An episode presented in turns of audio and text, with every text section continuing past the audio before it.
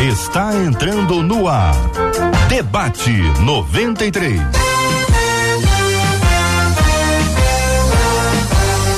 Realização 93 FM. Um oferecimento Pleno News. Notícias de verdade.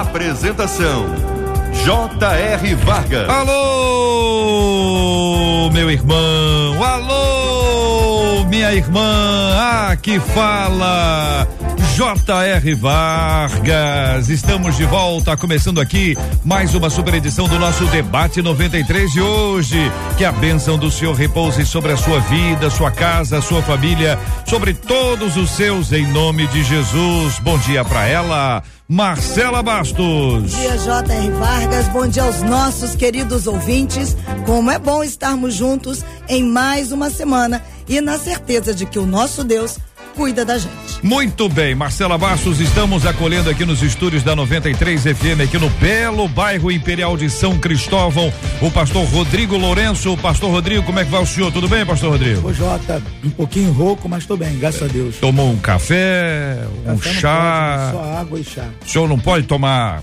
Porque o café, Café? Piora, piora a rouquidão. pra quem? Mim, né? Pra você, tá bom, muito bem. Pra mim, melhora, é exatamente o efeito contrário. Mas tem médico aqui à mesa pra resolver esse assunto. Doutor Edmilson Migoves, que está aqui no debate 93, aqui nos estúdios da 93 FM. Esse bairro Imperial de São Cristóvão é uma maravilha, né, doutor Tem Edmilson? bons restaurantes, né? Bons E restaurantes. por que, que será que o, o pastor Rodrigo tá assim rouco? Será que tem algum reflexo de sábado? Eu tenho impressão, não, olhando pra ele. Não, ou, foi, ou foi o culto do final de semana Foi que foi muito fervoroso. É, a gente põe- E aí exigiu um pouco mais das cordas vocais do A pastor, gente né? responsabiliza o culto, mas deve ter sido sábado. O que, que é isso, hein, Rodrigo? Você. É, depois responde. É, não tá nem aguentando responder. Muito bem, doutor Francisco Cardoso também está com a gente no debate 93 de hoje. Muito bom dia, doutor Francisco. Seja bem-vindo ao debate. O senhor está onde, doutor Francisco? Bom dia, estou em São Paulo. São Paulo, então, dos estúdios da 93, aonde quer que esteja o doutor Francisco. Bom dia, bem-vindo ao debate 93 de hoje. Muito obrigado, é um prazer, é uma honra estar com o meu professor, professor Edmilson Bigobes, grande colega, grande cientista, né? Para poder participar aqui com os senhores hoje. Muito bem, olha o olhar Adoro dele. Tá? Olha o olhar dele aí. Francisco, você observou o olhar dele aí? Um olhar de orgulho? Isso. Não, o, E o Francisco, é, o Francisco é. foi aquele aluno laureado, ele não pegou o meu o diploma dele, é um diploma todo dourado, bonito, é um diploma especial pela UFRJ, ou seja, não é fraco não, né? Sorriso, sorriso. Agora o semblante é do Francisco, olha lá. Agora a câmera tá no Francisco. Que maravilha, muito bem. Estamos juntos aqui no debate 93 de hoje, Marcela Bastos, para nós interagirmos. Temos também ou não temos? Temos. Temos. Mas chegando. Tá chegando? Muito bem. Eu preciso anunciar que daqui a pouquinho, então. Doutora Raíssa Soares estará conosco no debate 93 também, participando com a gente. Eu quero saber por que, que esses médicos todos estão no programa de. Tem alguém passando mal, alguém doente? Enquanto estamos todos muito Pelo bem. amor de Deus, ouvinte, vamos interagindo hoje aqui no debate 93. Quero saber a sua opinião sobre alguns assuntos complicados que nós vamos estar tratando hoje aqui. Por isso quero chamar a sua atenção e quero dizer que você pode participar com a gente numa interatividade absoluta. Você pode fazer todas as perguntas que você quiser sobre o assunto, evidentemente, para a gente ficar numa pauta aqui e sermos conduzidos pelos nossos ouvintes com muita sobriedade, com muita sabedoria, com muito discernimento, para a gente poder avançar. Quero que você participe conosco aqui pelo nosso WhatsApp da 93 FM, Marcela. É o 21 96803 8319. 21 96803 8319. Nós estamos agora transmitindo ao vivo, exatamente agora pela página do Facebook da 93 FM, pelo canal do YouTube. Então a galera do Facebook é Rádio 93.3 FM, Rádio 93.3 FM. No canal do YouTube é 93 FM Gospel, 93 FM Gospel. Você participa também pelo site rádio93.com.br, o aplicativo, o app da 93 FM bombando, você baixa, vai ouvindo de qualquer lugar do país ou do planeta e assim nós vamos interagindo. Tanto na página do Face quanto no canal do YouTube tem a sala de bate-papo para você apresentar as suas perguntas e interagir com a gente no debate 93 de hoje. É isso, Marcela? Exatamente isso. Já estamos aqui preparados e, aliás, já estão chegando perguntas, viu, Jota? Muito bem, então vamos ao tema de hoje, minha gente. Olha, o negócio é o seguinte: todo mundo tava achando que o negócio estava resolvido. Favas contadas. Negócio de Covid acabou, não precisa mais usar máscara. Gestores públicos dizendo, não, esse ano vai ter ano novo, vai ter é, o carnaval. Aí, de repente, para nós, né? De repente, para os leigos. Não sei se para os especialistas, vamos identificar se eles tomaram conhecimento junto com, com a gente ou tem alguma informação interna. A doutora Edmilson vai ajudar a gente, especialmente nesse ponto, para começar a conversa sobre esse assunto, né? Depois de quase dois anos de pandemia, o mundo parecia respirar aliviado e as coisas aparentemente começaram a voltar ao normal. Até que essa semana, cientistas, junto com o governo da África do Sul, anunciaram uma nova variante que é considerada potencialmente mais contagiosa e com múltiplas mutações. Já tem informação real sobre isso? Tá claro isso aí? A OMS reconheceu a nova cepa como uma variante de preocupação e a batizou de Omicron. Diante disso fica a pergunta: e agora? Quais os riscos da transmissão da doença e na proteção vacinal? Valeram as vacinas tomadas até aqui? Vamos viver uma reedição de 2020? Como lidar com medo diante desse assustador desconhecido? São os fantasmas, doutora Edmilson, a gente enfrenta agora o real e o imaginário. Pois é, acho que o imaginário é mais importante do que o real, né? Embora a mídia insista em colocar um certo pânico nas questões relacionadas com a Covid, já não é de hoje, viu? Uhum. É, não sei qual é a opinião do meu caro Francisco Cardoso, mas eu acho que as pessoas estão exagerando muito. E quando você fala de uma cepa mutante, sempre vem à mente aquela coisa da mutação do agravo. E não obrigatoriamente a mutação agrava ou aumenta a virulência e agressividade do vírus. Ao contrário, em geral, os vírus novos, quando vão surgindo as mutações, a tendência é aumentar a capacidade de transmitir e menor a capacidade de agredir a ponto de causar a morte da pessoa. Porque não seria, entre aspas, vantagem para o vírus tirar a sua vida. O, um vírus evoluído, o vírus cabeça feita, é o vírus do herpes, por exemplo, né? Dá lá, fica latente em você, não mata em geral o hospedeiro. E é vai se mantendo em equilíbrio. A tendência é que esse coronavírus se comporte como os outros coronavírus que já foram descritos desde os anos 60 do século passado. E nós convivemos com quatro tipos muito bem, obrigado, causando um resfriado, um quadro respiratório leve na sua maioria. Então a tendência, na minha opinião, é essa. Então, quando você fala que é, o, o, é um pavor, é sempre uma preocupação, porque é um vírus novo entre nós, mas avaliando com um pouco de bom senso, com um pouco mais de isenção, com um pouco mais de maturidade, sem ouvir determinados meios de comunicação, a tendência, na minha opinião, é que a gente entre num certo equilíbrio. Por que isso? Nem tanto pela vacina. Né? Eu tenho algumas restrições em relação à vacina como um todo, não discuta a questão das pessoas de alto risco, as pessoas idosas, ok? Discuta a vacina em adolescentes em crianças, que eu acho que teria que avaliar isso de uma forma melhor. Mas não sei qual é a opinião do Francisco, mas no Brasil nós temos hoje 22 milhões de casos notificados. Nós ouvimos o tempo todo que em cada 100 pessoas que se infectam, apenas 20 têm sinais e sintomas da doença. Então, 22 milhões não seria 100%, seria 20%, ou seja, 110 milhões notificados. Só que a notificação no Brasil é muito ruim. E a, a, estimativa é de um caso a cada dez que ocorre que se notifica. E no início se falava o quê? Fique em casa esperando agravar, e se você não agravar, ficam em casa. E esse caso que não foi para o hospital foi notificado? Óbvio que não.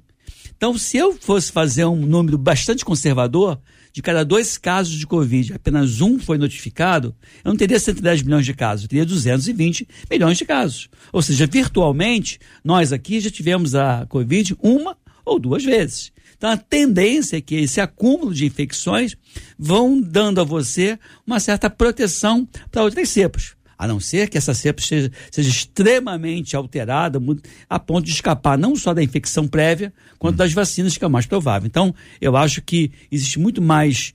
É, as pessoas estão colocando muito mais medo na, na gente do que algo que realmente venha a ocorrer, pelo menos na minha opinião, à luz do conhecimento atual. Doutor Francisco Cardoso, o senhor concorda?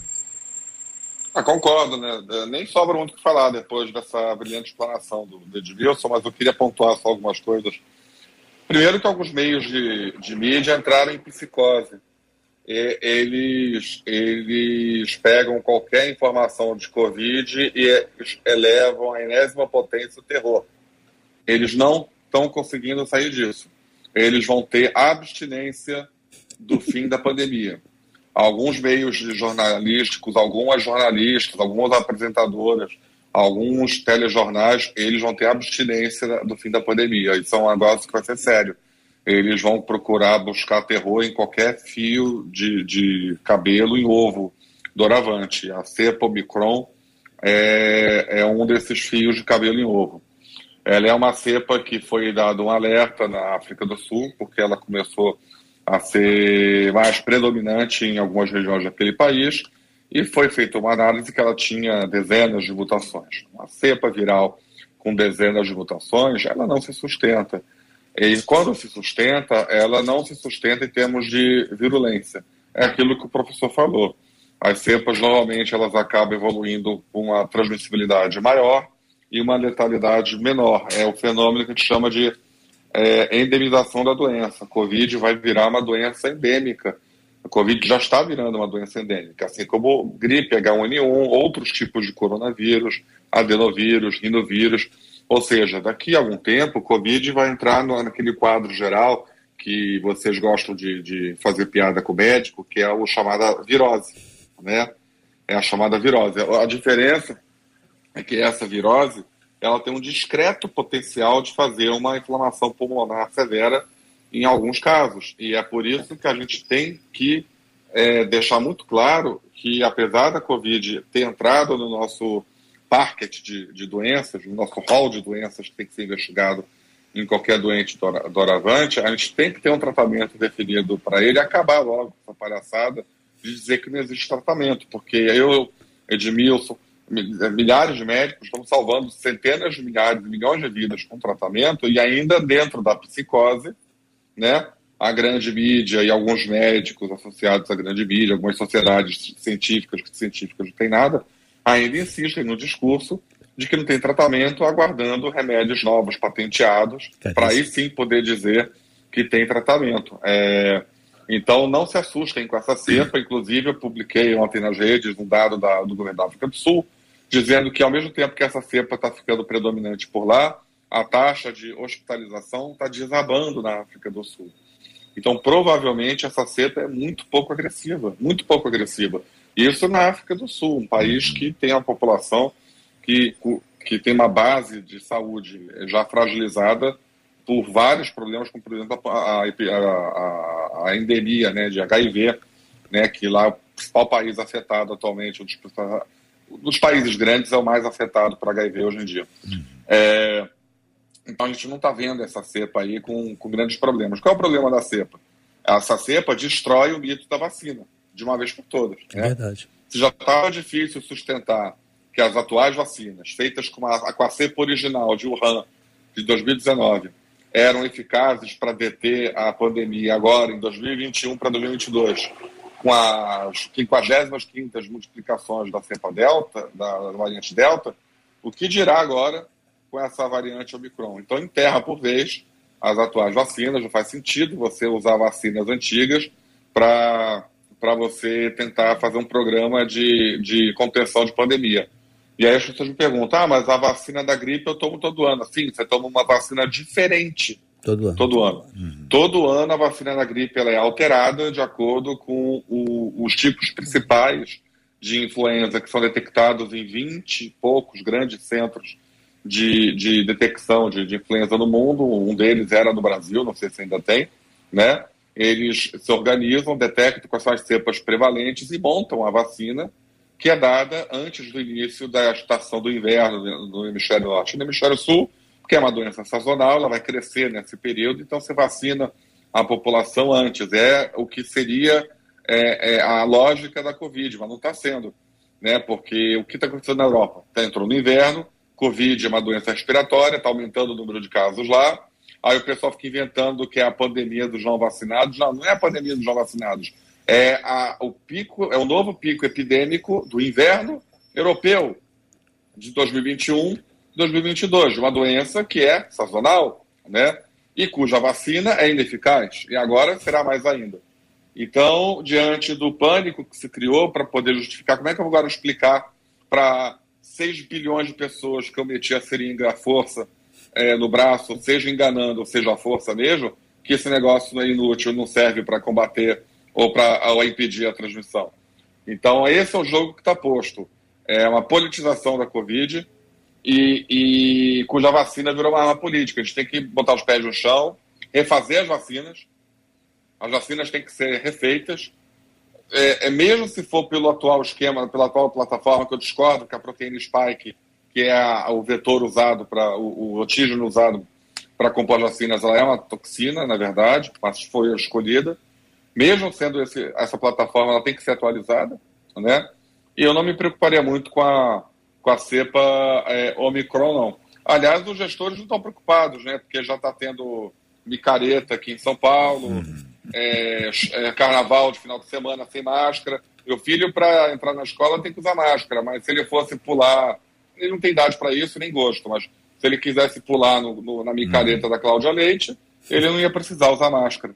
É, são essas hipocrisias que comprovam que a, a Covid tem sido é, é, combatida com base em pesquisa de opinião, não com base em ciência. Verdade. Muito bem. Estamos aqui, franqueza absoluta, hein, Brasil? É isso aí, hein? Todo mundo aqui fala aquilo que pensa com liberdade, democracia absoluta e vamos continuar exatamente dessa forma, porque é assim que a gente toca a vida. Doutora Raíssa Soares já está disponível aqui, minha gente. Olha a doutora Raíssa ali.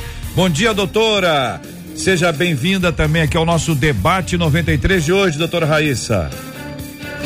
Bom dia, que prazer poder estar aqui. Bom dia, Francisco. Bom dia, doutora Edmilson e é, Marcela, né? Júnior, pastor.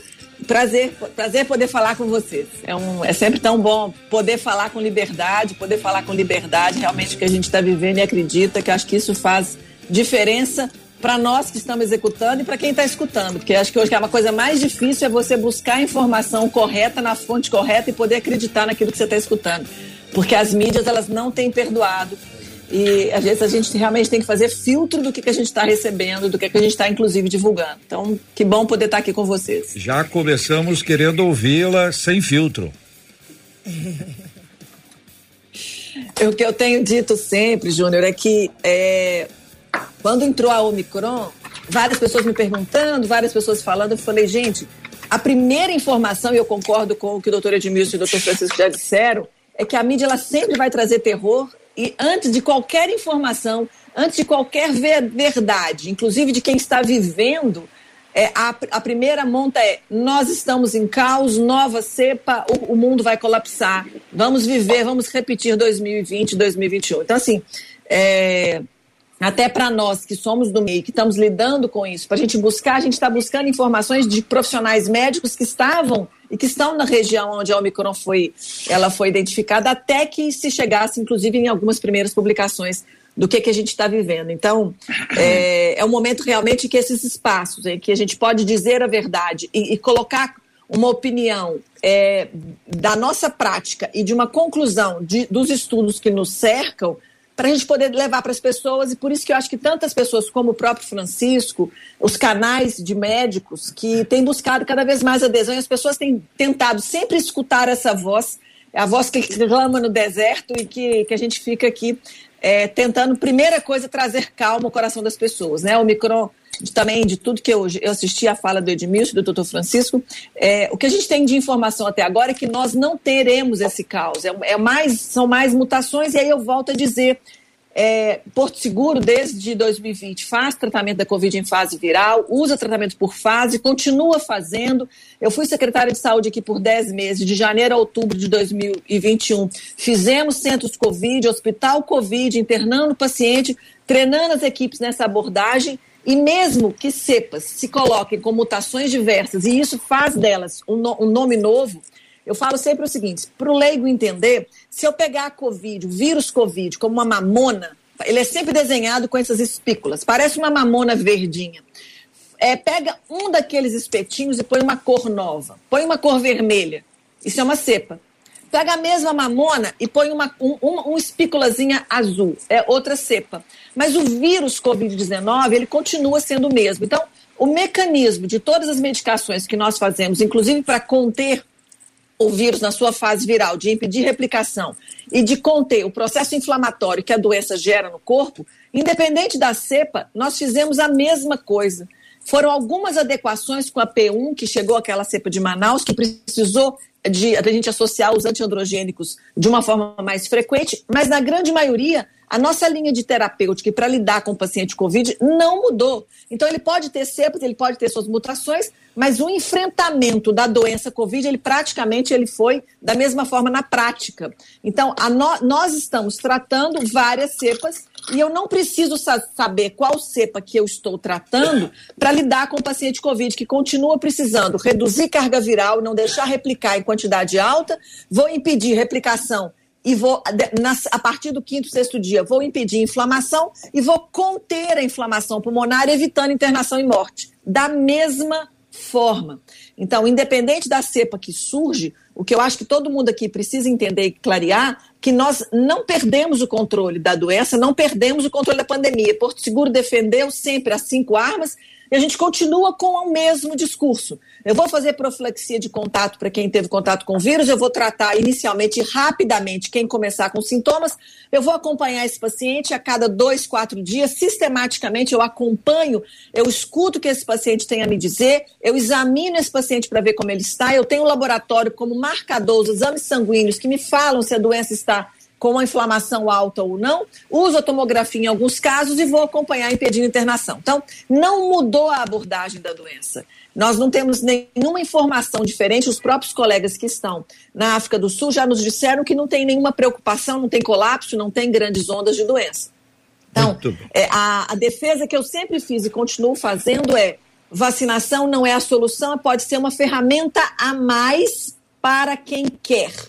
Então, eu, eu defendo sim a liberdade. Temos aí vários questionamentos, muitos efeitos colaterais, isso está sendo dito. Eu sempre tenho cantado a pedra que nós precisamos de um movimento de transparência. Nós não podemos saber dos efeitos colaterais da vacina por rede social. Nós não podemos, nós não era para tá, a gente estar tá sabendo tudo que está acontecendo de efeito colateral, das miocardites, pericardites, morte súbita, os eventos embólicos, a gente não poderia estar tá sabendo isso por rede social. A gente tinha que ter uma seriedade, inclusive vindo dos nossos governantes, que isso passasse a ser uma pauta e um programa de vigilância que fosse das 27 federações com núcleos que pudessem usar desses núcleos de informação formal é, de, de, de, com seriedade. É claro que a gente tem o, o endereço da Anvisa para notificar efeito colateral, mas ele é tão complexo para chegar e é tão complexo para pesquisar que ele não se torna de conhecimento público. Então, essa, essa transparência do que está acontecendo tem que ser dada. Então, é, se, eu, se eu usar a, a vacina como mais uma ferramenta, eu não vou abster das demais. E aí a gente consegue realmente lidar com a Covid com serenidade, com tranquilidade, como um problema real que está aí no nosso meio. Claro. Eu costumo brincar assim que em relação ao Covid é orai, vigiai, vacinai e medicai caso você adoeça. Porque o que está acontecendo hoje é que as pessoas medicadas, e a, a, própria mídia diz assim, no Brasil já tem 120 milhões de imunizados.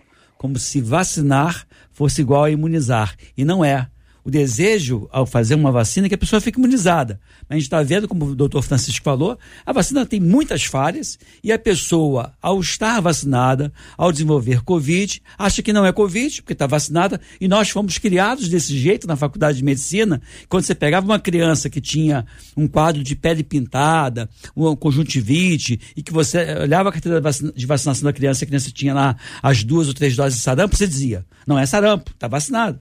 Só que em relação ao Covid, em relação a algumas outras doenças, não é assim. Em relação ao Covid, principalmente, não dá para você dizer que a pessoa está imunizada porque recebeu a vacina, ainda mais com essas cepas em circulação. Então, é, orai, vigiai, vacinai e medicai, medicai. se você, porventura, adoecer. Não dá para você negligenciar. A Marcela está recebendo ali um caminhão de ouvintes que querem perguntar. Alguns, naturalmente, querem consulta mas nós vamos ouvir o doutor Rodrigo, pastor Rodrigo, que está aqui entre os médicos hoje, né, pastor Rodrigo? O senhor nunca esteve tão, perto de tanto médico junto Olha, ao mesmo tempo? Eu me sinto privilegiado, né? Primeiramente por estar rodeado de pessoas tão seletas e tão capazes de trazer um, um relatório tão preciso e, e tão, tão profundo acerca do que a gente vivencia.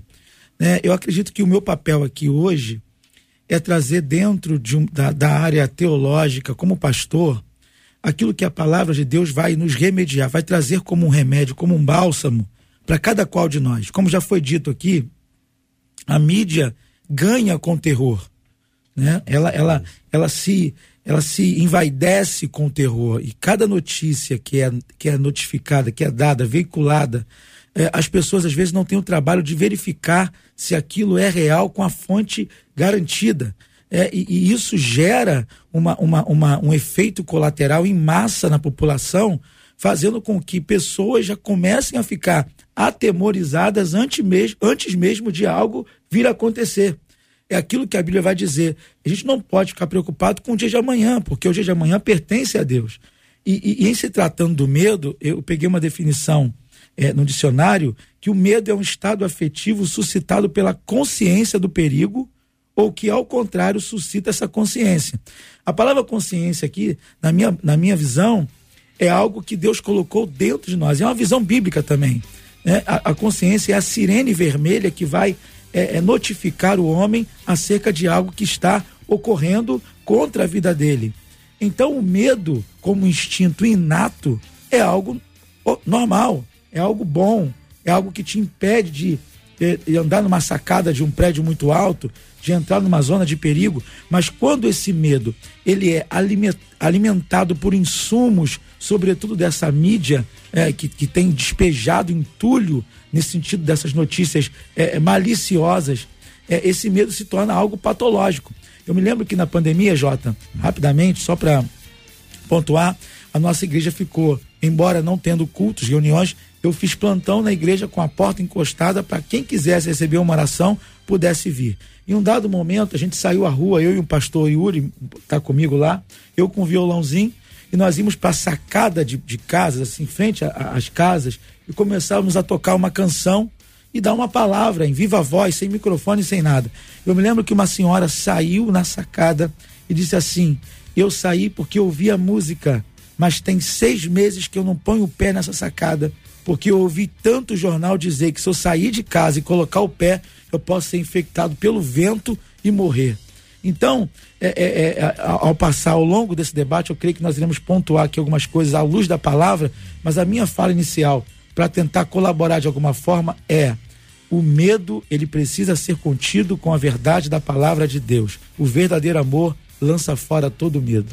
Muito bem, são 11 horas e 28 minutos, 29 minutos no horário de Brasília. Nós estamos acolhendo com carinho o doutor Edmilson Migovski, doutora Raíssa Soares, doutor Francisco Cardoso, pastor Rodrigo Lourenço no debate 93 de hoje. O tema que está aqui na pauta do planeta inteiro, e a gente está discutindo isso hoje aqui para buscar os esclarecimentos, é sobre o Covid, as possibilidades novas, esse Omicron e tudo que está acontecendo ao redor disso. O assunto vai sendo ampliado. Cada fala suscita reações dos nossos ouvintes, mas quem fala dos ouvintes é a Marcela. Primeira pergunta, bom, são várias, mas dos nossos ouvintes, eles querem saber. Eles estão a favor assim, ou contra, Marcela?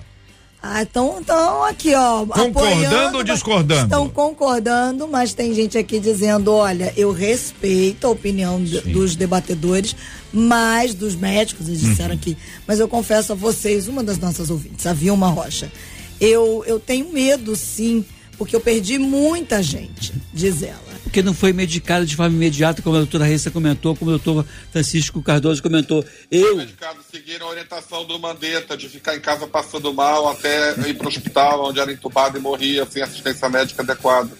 Pois é, juntar a casuística do Francisco Cardoso, a casuística da Raíssa Soares, com a minha casuística, a do Guine, daqui do Rio de Janeiro, com mais de mil pacientes, Vitor Sorrentino, é, Denise Carvalho. Esse grupo, é isso, o Zé Balo, dá mais de 10 mil pacientes. As duas perdas que eu tenho da minha casuística foi um paciente de 30 e poucos anos de idade que parou a medicação que eu passei para ele no terceiro dia, porque foi no médico, o médico passou a dipirona e água, e o outro caso a mesma coisa. As pessoas que tomaram a medicação, eu estou falando de pessoas de 6 anos a 100 anos, de uma forma imediata. E, e, tem vários medicamentos. Tem uma medicação que a Raíssa tem uma grande experiência, tem outra medicação que o Francisco tem uma grande experiência, e tem uma outra medicação que eu faço com grande experiência. Tem várias opções e opções não patenteadas, com vários fabricantes, de baixo custo de investimento. Então, assim, as pessoas, infelizmente, compraram essa falsa ideia, equivocada, mentirosa, safada, de que a, doença é grave se você não tem medicamento. Não é assim, essa que é a questão. Eu vou perguntar daqui a pouquinho, né? Agora não, porque agora vamos ouvir o que os ouvintes estão aqui. O que tem de comercial nessa história toda? Comercial do ponto de vista da venda de, de remédios, os, os laboratórios, enfim. E o que tem de comercial, na opinião de vocês, em relação à mídia? Uh, dos dois lados aí, quando eles se unem, eu quero ouvir a opinião de vocês já, já aqui no debate 93. Marcelo. E aí, seguindo a linha que o doutor Edmilson levantou, a pergunta dos nossos ouvintes, doutora Raíssa, doutor Francisco, é sobre, de fato, vou dar os nomes: hidroxicloroquina e ivermectina. Eles perguntam qual a opinião de vocês, se de fato funciona. Diz um dos nossos ouvintes pelo WhatsApp, ele diz assim: Eu sei que em alguns casos tem salvado vidas. Qual a opinião de vocês sobre essas medicações? Para quem vai, Marcelo? Ah, vamos lá, doutor Francisco. Funciona, funciona, claro. É, toda medicação tem um alcance, uma eficácia que varia de acordo com o tempo que você começa a medicação, o tipo de paciente que você usa. Mas é, a ivermectina tem um, já está visto nos estudos que ela tem uma eficácia muito maior que a hidroxicloroquina atualmente para combate à Covid, mas lá atrás, em 2020, era a única coisa que tinha. Salvei muita vida com cloroquina, muita vida. Cloroquina ainda salva muita vida em malária, em artrite reumatoide, em lúpus, em outras doenças, e continua salvando vida em Covid nos casos em que você começa o tratamento muito cedo, né, com a indicação adequada, não funcionou muito na cepa gama, na cepa de Manaus, Revato, mas tem funcionado na, na cepa delta. Claro que funciona, a gente tem centenas de estudos, vários é, é, estudos randomizados, é, que quando você faz uma meta-análise deles, mostra que todos os grupos que tomaram cloroquina tiveram resultado melhor que o grupo placebo. Então, é, sim, é, funciona, eu falo isso com toda propriedade, ninguém da chamada ciência oficial, porque agora esse pessoal quer se reunir como se fosse um consórcio, né? Como se a ciência fosse um consórcio e tem um porta-voz. Nos Estados Unidos já fizeram isso, né? O porta-voz do consórcio é o Anthony Fauci, do FDA. Aqui no Brasil ainda não acharam o Anthony Fauci. Tem vários candidatos a Anthony Fauci, mas nenhum chega aos pés dele. Então, mas a até não é médico, né? É, é, é querendo ser Anthony Fauci. Mas o, o, eles tentam borrar essa discussão e já ajudando a responder o, o, o, o colega Vargas, o, o, a, uma das fabricantes que tinha a patente da ivermectina, não tem mais, porque a ivermectina é uma droga sem patente, né, lançou um comunicado meses atrás falando que a ivermectina não funcionava para a Covid e agora está lançando uma droga no mercado que tem um, um nível de funcionamento, é, vamos dizer, muito parecido com a ivermectina no combate à Covid, até pelo fato de ser dado precocemente, tal, tal, tal. Essa sim, uma, uma indicação que precisa é, é, pagar muito caro, tem patente e tal. E aí a turma da ciência nem saiu nenhum estudo publicado ainda e já começou a indicar, dizer que já é tratamento consagrado, que já é o futuro, que já temos tratamento precoce, uma droga da farmácia lançada por um press release, né, que não tem ainda disposição no mercado, enquanto que a droga de verdade, que já está em uso, que tem mais de 150 é, estudos de qualidade publicados, ela não, não tem sido aceita pela ciência. Né? Será que esses colegas estão recebendo dinheiro da indústria? Será que o presidente de uma famosa sociedade brasileira de uma especialidade ligada à temática da Covid recebe dinheiro para fazer pesquisa em nome da indústria, do hospital onde ele é chefe de serviço na região sul do Brasil? Sabe, são questões que precisam ser, ser respondidas, porque essas pessoas não declaram seus conflitos de interesse. Não declaram, e eles têm, têm muito conflito de interesse. Eu acabei de publicar agora que no próximo congresso da minha sociedade, Sociedade Brasileira, do, do Edmilson também, de infecto, e antigamente eles botavam lá o nome das farmácias, farmacêuticas que, que patrocinavam. Agora eles trocaram tudo em nome de uma bandeira, de um de um laranja. Aí quando você ver quem patrocina o laranja, são todas as indústrias. qual é, qual é, a, qual é a, o disclaimer?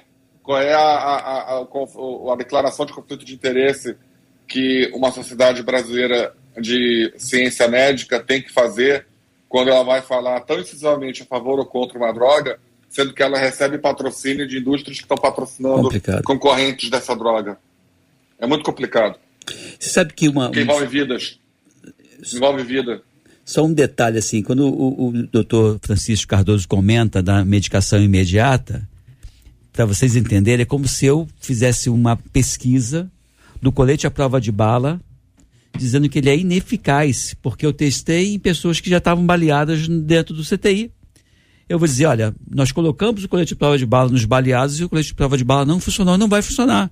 Então é esse raciocínio que a Raíssa faz, que o Francisco Cardoso faz. Se eu quero fazer uma medicação como antiviral para baixar a bola, para diminuir a carga viral, tem que ser no início da enfermidade.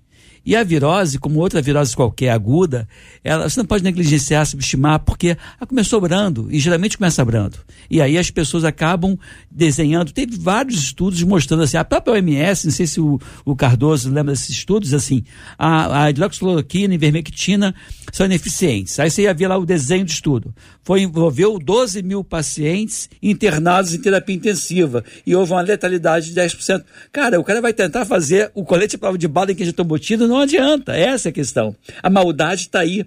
E aí comunica e fala e a mídia repercute, repete, e depois você vai entender quem é que está patrocinando determinados programas. Eu vi no outro dia a própria, uma grande farmacêutica que tem um grande interesse na vacina, botando um dinheirão no Congresso e botando dinheiro na televisão, de vacine-se. É importante se vacinar. Ela tem interesse que você se vacine. Doutora Raíssa. Agora, uma coisa importante que eu queria completar tudo que foi dito é que a melhor, nossa melhor propaganda é o paciente que usa. Porque quando o paciente é medicado, aqui em Porto Seguro, por exemplo, a gente sempre usou hidroxicloroquina como mais uma medicação de um pool de substâncias, porque você não combate Covid-19 com apenas uma droga, então eu não combato, eu nunca tratei um paciente Covid somente com hidroxicloroquina. A gente usa um, um, o pool de substâncias como é em qualquer vírus. Em doença viral, você precisa usar vários mecanismos fisiopatológicos para você entrar com a medicação e ela impedir a replicação. Aí o paciente, por exemplo, é, a grande mídia sempre colocou medo, sempre colocou arritmia. Eu tive uma paciente na primeira aula do ano passado, quando a gente recebeu doação de hidroxicloroquina do laboratório, é, eu entreguei os 30 mil comprimidos de hidroxicloroquina dentro do hospital, para que o hospital pudesse fazer a entrega. E uma paciente recebeu os seis comprimidos de hidroxicloroquina e tomou todos de uma vezada só, as 2.400 miligramas. Quando eu, eu, eu, perdi a atenção e voltei com ela, vem cá, eu vou te ensinar como usar as medicações. Ela falou, eu já tomei tudo. E era o momento que se falava que hidroxicloroquina matava, que dava arritmia, etc e tal. É claro que eu internei essa doente, fiquei, fiz lavagem gástrica né, Passei uma sonda no estômago, lavei aquilo que ela tinha ingerido, mas já tinha passado uma hora. Deixei ela internada três dias, fazendo eletro de seis em seis horas para ver o que, que, ia acontecer, junto com o tratamento, porque ela tinha em torno de 20% de pulmão acometido. E eu internei por conta da, da ingesta acidental dos, das 2.400 miligramas de hidroxicloroquina. Sabe o que, que aconteceu com essa doente? Sabe quantas arritmias ela teve? Nenhuma. Ou seja, alguém que ingeriu 2.400 miligramas de hidroxicloroquina acidentalmente, é, ficou de observação, fazendo eletro de seis em seis horas. Ou seja, eu não tive nenhuma arritmia nessa doente. Ela acabou evoluindo bem, depois de três dias, ela mesma pediu para sair. Falei, não, você pode deixar, eu estou tranquila, porque a gente estava observando a evolução. Então, é, falou-se muito mal da substância, a substância era entregue, é, lembrando aí as pessoas que cloroquina e hidroxicloroquina não exigia receita na farmácia para ser obtida e que os, os agentes é, de, das, das áreas endêmicas de malária fornecem sem atendimento médico. A pessoa, o, o, agente ia lá na farmácia, pegava o saquinho de cloroquina com as medicações de malária, entregava para a pessoa para ela poder tomar. E na primeira dose, quem está com malária, na primeira dose de medicação para malária, a febre cede. Na primeira dose. E isso com as pessoas de, de, com Covid, quando elas entram no início da doença, hidroxicloroquina em associação com as outras medicações é fantástica, porque a pessoa melhora. E esse é o nosso melhor boca a boca. Então, em Porto Seguro, como muita gente usou,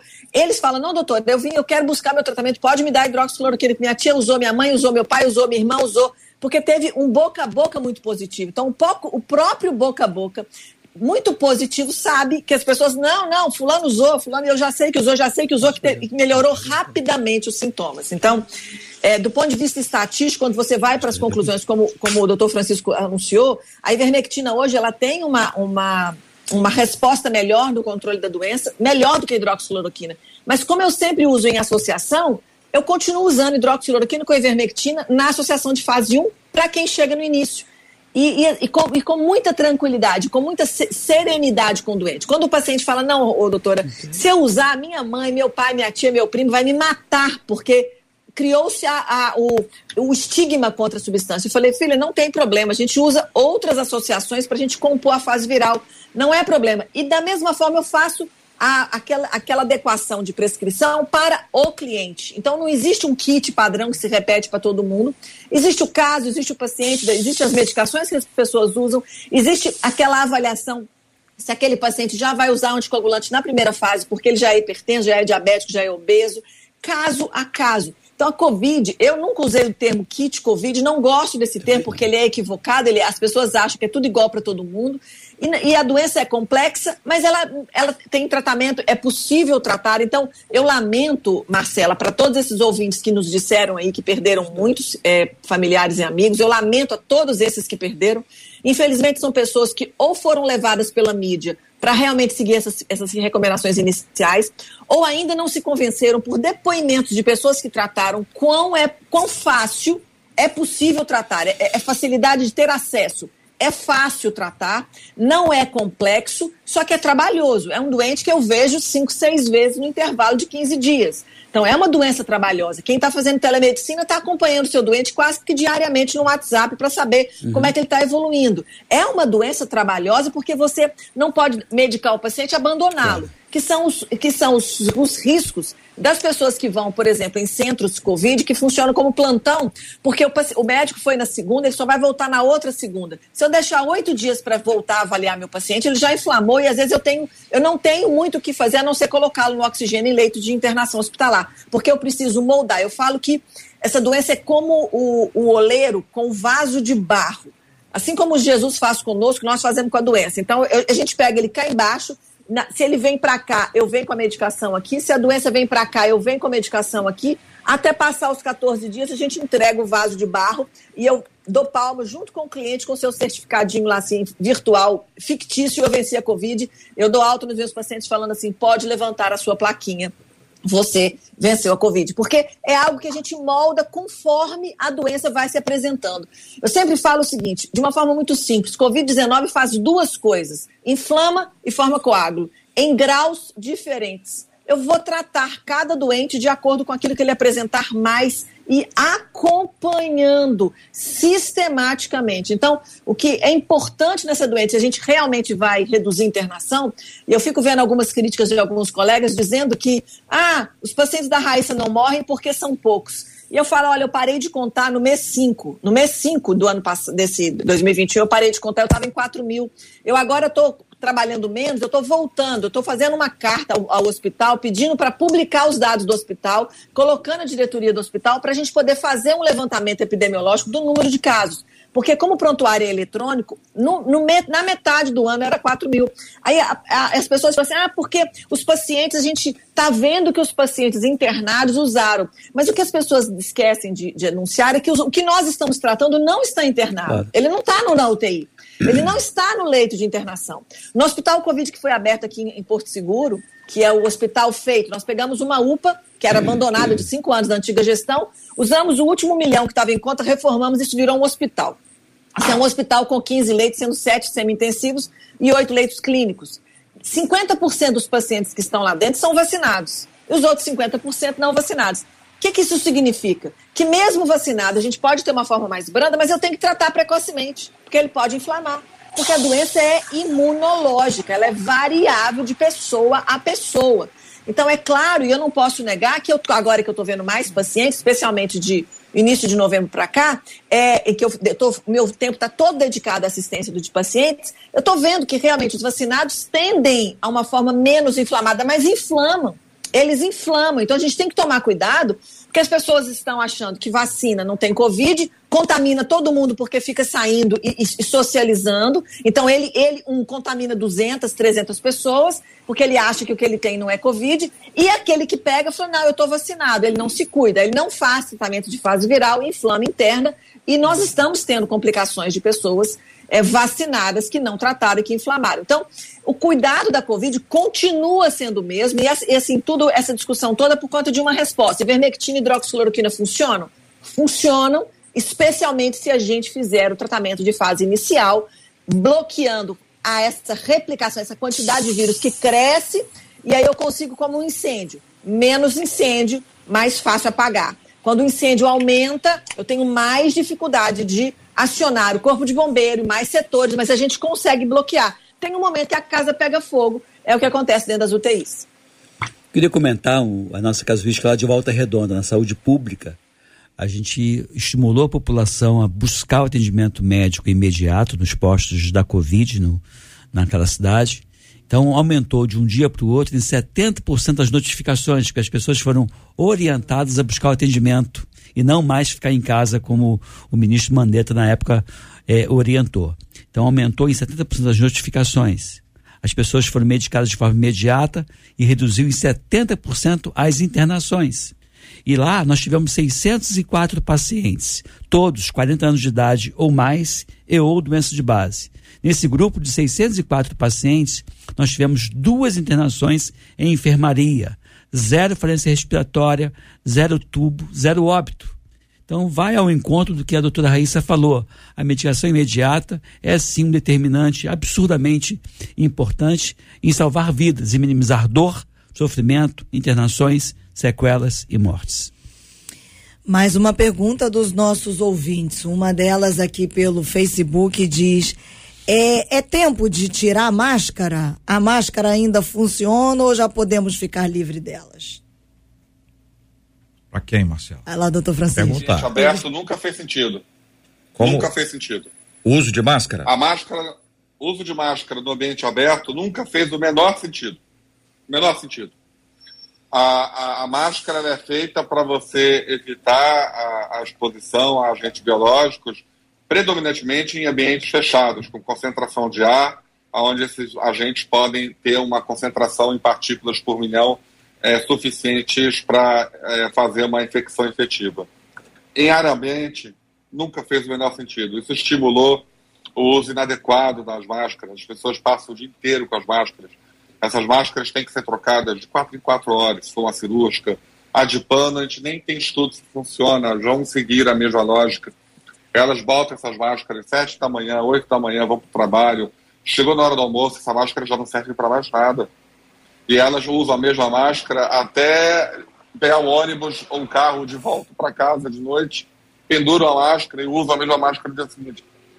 Tudo errado. A máscara virou uma peça decorativa na, na, na Covid. É, eu posso afirmar com certeza que são poucas as pessoas que eu conheço, inclusive médicos, que fazem o uso adequado da máscara. Poucos, pouquíssimos, tá? Então, sim, já acabou há muito tempo a hora da máscara.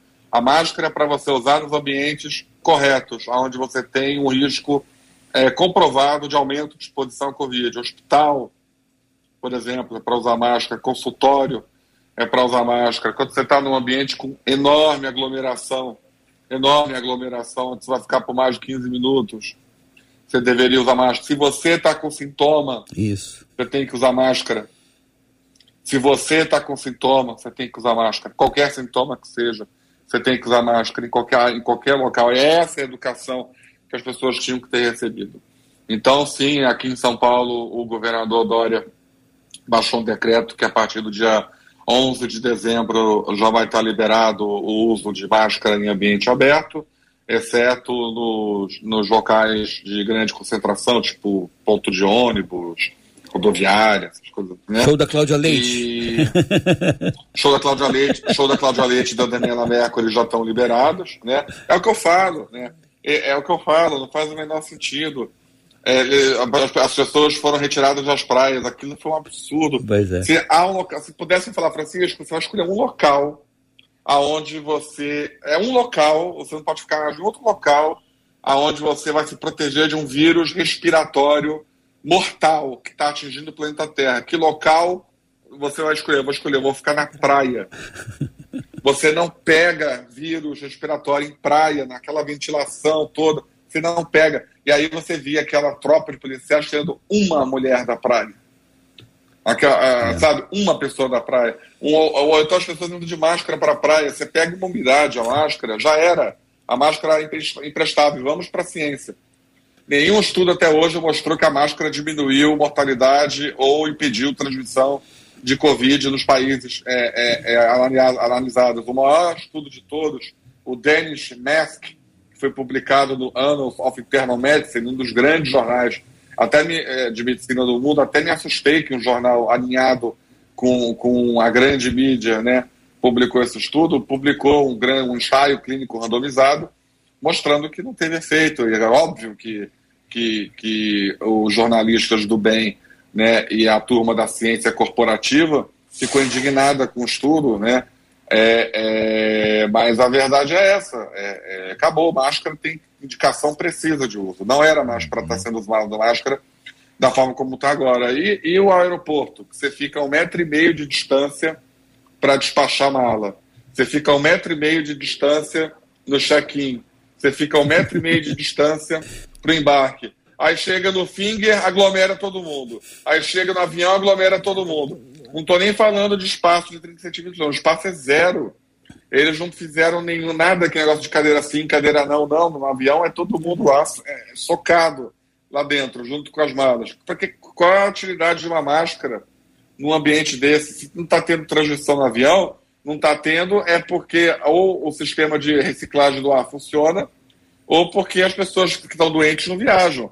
Recentemente a gente pegou aí um voo da África do Sul para a Holanda, se não me engano, que teve 61 casos positivos quando chegou na, na Europa. E tinha que ter passaporte vacinal e tinha que ter duas doses de vacina para embarcar no, no aeroporto. Ou seja, a vacina funciona, que é uma beleza. Uhum. Então é isso. Sobre máscara é isso.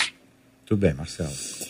Uma outra pergunta sobre a questão da liberação aí, aí eles trazem Réveillon, Carnaval. Um dos nossos ouvintes pergunta: é tempo de liberar? Será que liberando depois não vamos retomar um ponto que já estivemos no passado? Porto Seguro, falou aí para aglomeração, doutora Raíssa.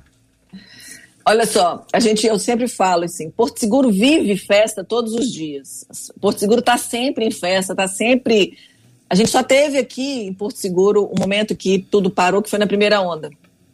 E desde que, o que eu entendo é o seguinte: se a gente compreende que alguém doente vai transmitir a doença, e se eu tenho a consciência de que esse doente ele não estaria se deslocando ou estando entre pessoas, ou no mínimo usando a sua máscara se ele tiver com a consciência sanitária de transmissão, a gente vai ter momentos em que eu vou estar família reunida, amigos reunidos, com a consciência de que eu não estou doente, então eu estou ali no meio. Aí pergunta-se, mas e como é que funciona quando dois dias antes da doença estabelecer, você já está eliminando o vírus? Porque muitos estão contaminando antes dos sintomas surgirem. Tanto que é muito comum. Festas familiares, todo mundo está comendo junto, Dois dias depois, alguém aparece com Covid, e aí você vai ver que naquela família todo mundo já está doente, porque a transmissão viral existe em torno de dois dias antes dos sinais e sintomas. Então, para que, na minha opinião, tivesse, é o que a gente defende aqui em Porto Seguro, a gente tem feito, o, eu não, não estou mais secretária, mas o governo local, com o prefeito, ele caminha nessa, nesse pensamento, é que as, a, os funcionários, por exemplo, da rede hoteleira, cabaneira e restaurantes, os funcionários que estão em contato com pessoas o tempo inteiro, os próprios empresários mantêm profilaxia dessas pessoas. Houve a vacinação, todo mundo parou de fazer profilaxia, esse grupo começa a adoecer agora. É. Então, o que nós passamos em 2020, 2021 sem adoecimento, Agora, com esse grupo que vacinou, todo mundo não vacinou, parou de fazer profilaxia. Aí esse, eu começo a atender essas pessoas que eram funcionário, a rede de funcionários daquele, daquele grupo. Então, o vírus ainda está aí. A questão, assim, para a gente pensar em ter grandes aglomerações, com um número grande de pessoas reunidas, onde você tem circulação de gente para tudo quanto é lado.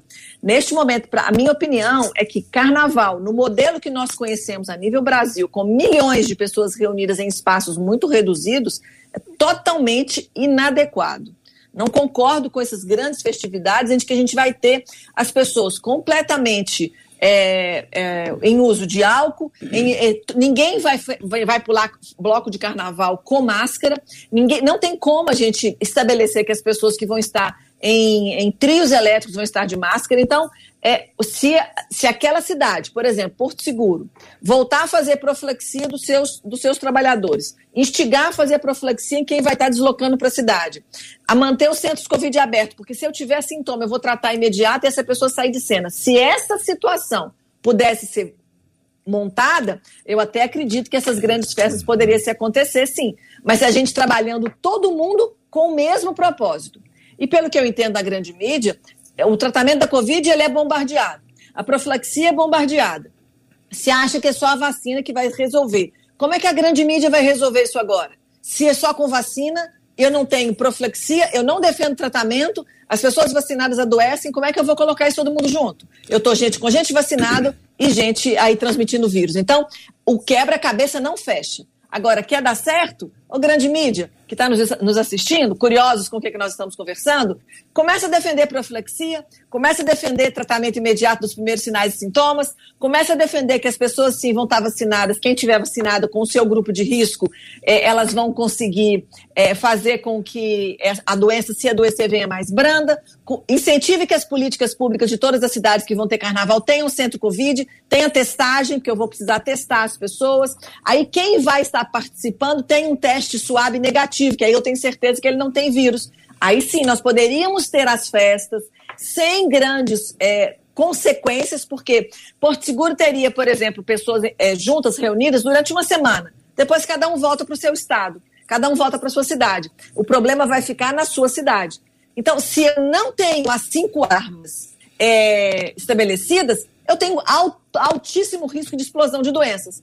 Agora, eu posso pensar no feriado de carnaval como um luau de praia, como uma aglomeração de pessoas ali, que as pessoas estão é, é, cantando de uma forma, de uma forma em ambientes abertos. Se a gente consegue pensar no carnaval como, como um, um, um tempo de, de, reflexão, um tempo de música, um, a, a leveza de alma, sem a loucura da festa, que é o que nós vimos, realmente, para mim, essa matemática ela não, ela não se encaixa, ela não, vai, ela não vai fechar. Então, aos amantes de carnaval, você vai estar do lado de alguém num bloco que está com o vírus cantando e cantando e cantando, e cada vez que ele canta, ele está jogando vírus e vírus no ar. Nós vamos ter aquela nuvem de vírus circulando, uhum. com todo mundo adoecendo. É, e essa, essa, esse resultado final, ele não vai ser positivo. Hum. Marcelo. Doutor Edmilson, essa eu vou fazer para o senhor. Uma das nossas ouvintes pergunta: é verdade que todos precisam pegar a tal da Covid, diz ela, para adquirir anticorpos? Não, não é uma coisa necessária, absurdamente. Eu, eu não tive a Covid, me vacinei com uma vacina que sabidamente protege muito pouco, que foi a Coronavac, e eu não fui, não adoeci, não tenho anticorpos, não adoeci. Então não é uma coisa obrigatória. É claro que quanto maior o número de pessoas que já tiveram a doença, menor a chance desse vírus voltar a circular com grande intensidade.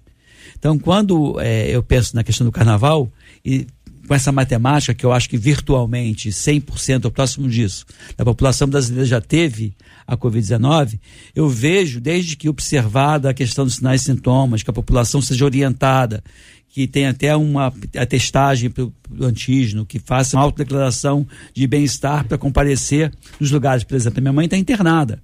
As cuidadoras da minha mãe, elas fazem uma autodeclaração diária que estão bem. E eu testo eventualmente as meninas que vão lá porque eu não quero que minha mãe adoeça a partir dessas pessoas. Então, com esse cuidado em mente e com a possibilidade de tratar de forma imediata, eu não tenho medo da Covid. Eu tive medo da Covid no primeiro mês, primeiro mês e meio, até que surgiram as possibilidades de tratamento imediato com hidroxicloroquina, com ivermectina, com nitazoxanida, que é a minha opção, que eu tenho maior experiência. Ou seja, hoje eu tenho medo de não dar o diagnóstico. Já tive algumas situações de eu ter uma clínica compatível com o quadro viral inicial, eu me tratar, testar e não ser e abandonar o tratamento, mas nunca deixar para depois.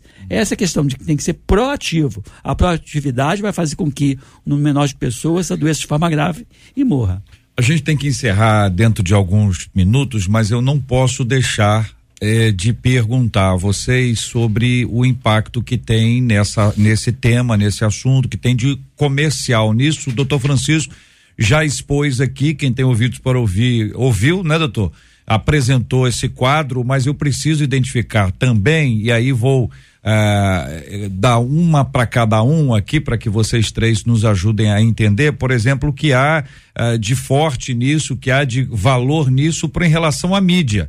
O doutor Edmilson está aqui, está aqui ao vivo aqui no nosso estúdio. Doutor Edmilson, por quê? Por que esse ganho todo ah, em, em, o que vocês estão chamando de grande mídia e a gente pode amplificar isso aí, imaginando outros eh, veículos e redes, enfim, outros interesses. Estou pensando só em mídia, tá? Sim, a, a, questão assim existe não só uma questão econômica, mas uma questão política. Isso para mim é muito óbvio, né? Esse é o outro dia, ponto, a questão dia, política. É, é porque que, que, tem a ver com a questão econômica, porque a, a grande mídia está com problema sério com uhum. o governador, com o presidente. Aí a briga é feia. Alguém me perguntou, Edmilson Migoff, quando acaba a pandemia? E aí a pessoa respondeu, eu entendo de medicina, entendo de economia, de, de, de política. Então a questão é essa, para mim é uma questão política e a econômica está vindo atrelada a isso e está sendo fomentada, juntou essas duas situações. Uhum. Ou você perpetua o Covid com o Ômicron e com outras cepas para bancar o terror e tentar com isso manipular os resultados eleitorais, ou vai acabar tendo um, um, um, alguém que vai ser eleito e que não interessa para um grupo de pessoas. Né? Doutor Francisco, pergunta para o senhor: a CPI da Covid, sua opinião? Aquilo foi uma palhaçada, é, não serviu para nada. Os senadores estão correndo o mundo agora para tentar vender o resultado, né? Daqui a pouco vão parar lá na África do Sul para ver se vendem o, o relatório para alguém já foram para a Europa, já foram para a América do Sul, já foram para tudo quanto é lugar, igual, igual um bando de palhaços, né? É, tenta, falando mal do Brasil no exterior. Em outras épocas, isso seria é, crime de traição à pátria, né?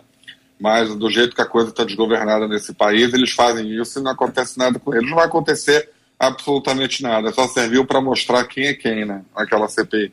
Doutora Ra Raíssa, quer acrescentar? Na verdade, a CPI ela foi uma frustração para nós médicos, uma decepção para a população brasileira e uma omissão do ponto de vista de economia e de política, ou seja, é, tudo que tinha que ser feito não fez e o que não precisava ser feito foi feito, trazendo aí um prejuízo é, moral para uma, um grupo que era considerado sério e que todo mundo, quando se falava que uma comissão parlamentar de inquérito estaria sendo instaurada, todo, todo brasileiro de bom senso falava: nossa, que bom, agora a verdade virá à tona. E foi a, o descaso com a população brasileira, com a, a classe médica e desconsiderando toda a verdade que todos os brasileiros viram. Então, realmente, um resultado que não poderia ser diferente do que nós tivemos, né? É, é, basta ver que um dos chefes lá do G7, o senador é, de Pernambuco, o, eu esqueço o nome dessa figura, é patética, o senador do PT lá, o, lembra aí de mim? Humberto. Esqueci o nome dele. Não é Humberto Costa, Costa né? Que deve é estar procurando até hoje o muro que separa, é médico, né? Infelizmente, ele deve estar procurando até agora o muro que separa o Brasil do México. Né? ele citou isso na CPI. Dentre outras sandices. Serviu para nada a CPI, infelizmente. Quanto a a questão é, da mídia é isso mesmo, juntou a fome, a política com a vontade de comer econômica, né? Basta ver esses checadores da verdade, né? Que são agentes da Gestapo é, midiática atual, né? Quem patrocina eles? Pfizer, Janssen, Merck. Vê lá, tá lá, anúncio, buy Pfizer, você buy Pfizer. Tá, tá, trazido pela Pfizer. Pfizer está patrocinando muita coisa hoje em dia, né? Então você começa a ver a trilha do dinheiro e juntando com, com a fome política, né, de, que determinado cenário não se repita no fim desse ano, é, no ano que vem. Então vai ser terrível ano que vem em relação a isso. Vão usar a Covid, é, vão gastar todo o alfabeto grego, né, menos a letra é, Xi, né, que se escreve Xi, que antecedeu o Ômicron, né, que foi propositadamente pulada pela OMS na hora de classificar essa nova cepa. Né? Depois da cepa do Mi, né? deveria ser a cepa Xi ou Xi, mas acho que para não criar confusão com o Xi Jinping, presidente da China, né? eles pularam direto para o Omicron. Ou seja, até nisso a, a, a doença está politizada. Esse é o Francisco Cardoso. E nós queremos agradecer a participação de vocês conosco. Converse com o doutor Francisco Cardoso. Obrigada, viu, doutor Francisco, por participar com a gente hoje de uma maneira tão clara e tão sincera aqui no Debate 93. Obrigado a todos, sempre à disposição. Doutora Raíssa, muito obrigada por estar aqui com a gente no Debate 93. Pessoal, o prazer foi todo meu, muito obrigado aí. Acho que essa, essa luta com, pela verdade vai ser sempre, a gente vai manter as mesmas pautas. E se todo mundo prestar atenção nos discursos, o discurso do doutor Francisco Cardoso não mudou, o discurso do doutor Edmilson não mudou, o meu discurso não mudou e a gente continua bravamente, firmemente lutando pela verdade que a gente vive. Não tem como a gente negar a verdade. Uma vez que a gente vive isso de forma tão intensa e tão plena, não interessa os motivos que, que fazem, inclusive, alguns profissionais, inclusive, mudarem de grupo, mudarem de lado. Eles têm pessoas que deixaram de tratar, dizendo eu não trato mais essa doença para eu não me comprometer. Então, é, eu não tenho como deixar de tratar aquilo que eu vi e vivi, que eu acho que é o mesmo que quando os discípulos de Cristo falavam, né? Você nega Cristo, não tem como negar o que eu vi, o que eu vivi.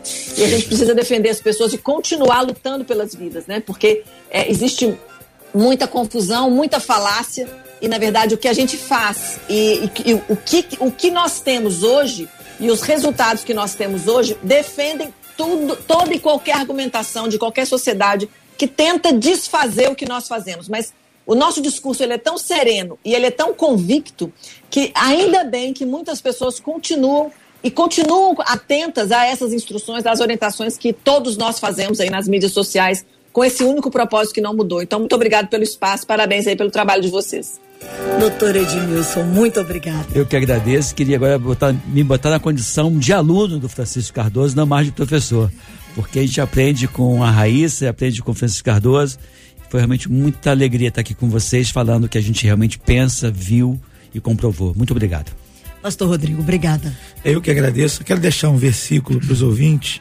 O salmista no Salmo 56, 3 diz assim: Mas eu, quando estiver com medo, confiarei no Senhor.